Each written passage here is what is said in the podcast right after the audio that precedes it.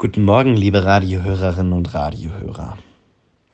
Vielleicht kennen Sie das und sind auch einer von diesen Menschen. Sie kaufen sich eine neue Spülmaschine zum Beispiel oder einfach irgendein anderes neues Gerät. Dann gibt es meistens zwei Optionen. Einfach ausprobieren und auf gut Glück hoffen, dass alles funktioniert oder die Bedienungsanleitung lesen. Ganz oft passiert es mir so, wenn ich sage, ich probiere es jetzt auf gut Glück aus. Ich scheitere und brauche doch die Bedienungsanleitung. Und an manchen anderen Tagen denke ich mir, wieso habe ich diese Bedienungsanleitung gelesen? Das hätte ich doch jetzt auch selber hinkriegen können, ohne sie zu lesen.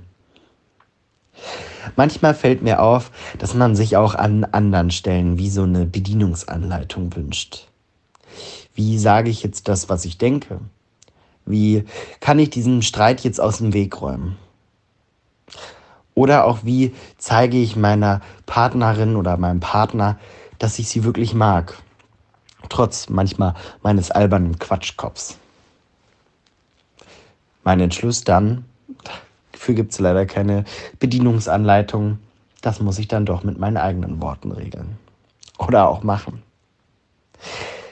Und dann gibt es doch manchmal die Möglichkeit, sich Post-its zu schreiben mit dem, was man denkt. Wie in manchen Azubi, Studierenden oder Lebens-WGs. Dass sich auf einmal am Kühlschrank alle Post-its sammeln, am Zimmer, an der Tür, am Bett, alles voller Post-its ist. Ach, das wollte ich dir doch sagen. Manchmal wie so eine kleine Bedienungsanleitung. Und manchmal hilft mir dann doch so ein Post-it ganz schön weiter. Dann weiß ich schon mal, was los ist. Auch wenn ich mal mein Handy gerade nicht dabei habe. Dann ist es doch wie so eine Bedienungsanleitung.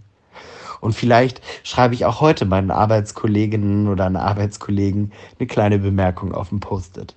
Wie so eine Bedienungsanleitung, um mich vielleicht manchmal auch zu verstehen. Ich wünsche einen gesegneten Tag. Dein Giovanni Milan Sorrentino aus dem evangelischen Jugenddienst Hameln-Pyrmont.